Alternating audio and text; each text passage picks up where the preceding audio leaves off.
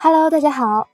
前几天呢，我们已经为大家介绍了损益表和资产负债表。今天我们来介绍第三张表——现金流量表。在一九八七年以前呢，会计师是不管现金流的事儿的，因为他们认为那是出纳人员的本分，并非会计师的专业领域。但是，二十世纪八十年代发生了很多企业的作弊案。所以在一九八七年之后呢，美国的财务会计准则委员会才要求所有的上市公司财务公开信息中必须要加注第三张表——现金流量表。那我们顺便来复习一下前面章节所学到的重要观念吧，让大家再次了解：财务报表不能只看一张或者只看特定的科目，否则很容易被造假的手法给欺骗。需要将三张报表摆在一起，才能看得出报表的真实性与完整的关联性。第一张报表是损益表，它呢是一个推估的概念，不是百分之百确定的数字。损益表只能告诉我们一家公司在一定的时间内到底是赚钱还是亏钱。所以呢，损益表是流量的概念，推估的概念，特别容易造假。例如。我们只要在境外的免税天堂开一家纸上公司，然后塞货给这家假公司，那么我们公司的损益表就会出现销售收入增加、净利也大幅增加的假象。因为呢，这是一笔假的交易，所以公司不会产生真正的现金。我们要感谢会计制度上有借贷平衡的基本要求，所以呢，这家公司只能在应收账款这个科目上动手脚。那这笔生意本质上是假生意，所以公司的应收账款会不断的增加，应收账款占总资产的比例也会越来越高。如果您没有学过财务报表，看到一家公司的净利润猛增，就会以为这家公司的获利状况很好，值得投资。还好您现在正在研读本书，可以将上一章节的经营能力的概念拿过来分析运用了。这个时候，您就会发现，假交易型公司的应收账款的收现天数，从原先的九十天，慢慢的增加到一百天、一百二十天、一百八十天，甚至三百六十天。如果一家公司应收账款的回款天数呈现这种趋势，通常就代表他在销售收入上使用了塞货的作假手法。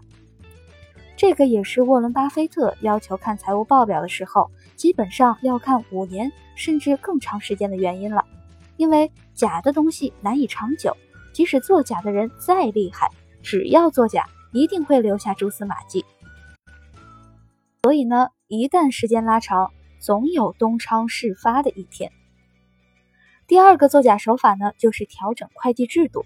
例如会改变折旧费用或者分期摊销费用的处理方式等。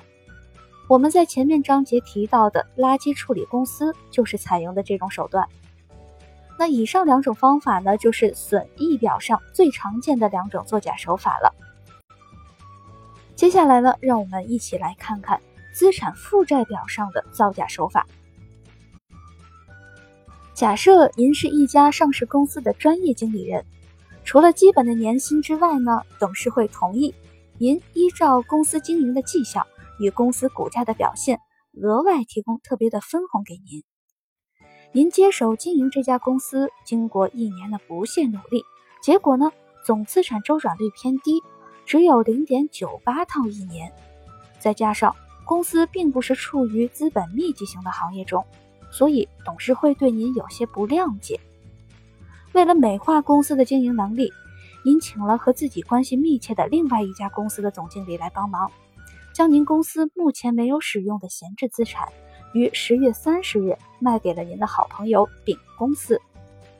这个时候，由于总资产周转率等于销售收入除以总资产，假设分子也就是销售收入没有改变，但是分母也就是总资产少了五亿元。那么总资产周转率瞬间提升为一点零五趟一年，这桩假交易让您的经营能力瞬间提升，于是，在年底绩效考核的时候，您可以顺理成章的拿到几千万元的红利。来年的一月十五日，您再请朋友将原先买的五亿元的资产卖回给您的公司。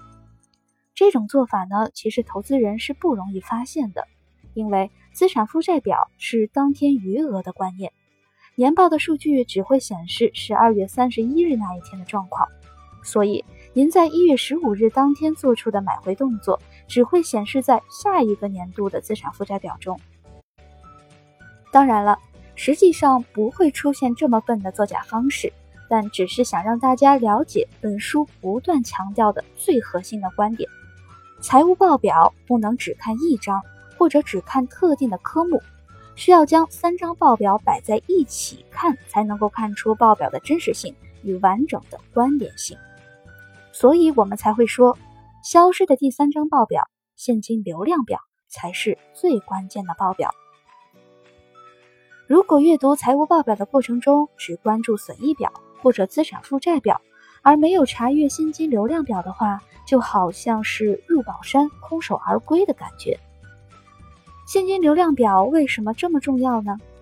因为损益表上最下面的一个数字，也就是净利润，即使它是正数，虽然值得高兴，但是净利润是正的，只代表您公司有获利，但获利并不保证公司一定能够持续生存下去。千万别忘了，损益表只是推估的概念。每年倒闭的数千家公司之中，有些在倒闭的当天账面上还有获利呢。这到底是怎么回事呢？他们是因为手上没有足够的现金，不断成长到破产。公司没有获利还可以照常营业很久，可是只要几天没有现金，你的公司就无法生存下去了。想想看，如果您是公司的老板，现在公司缺钱。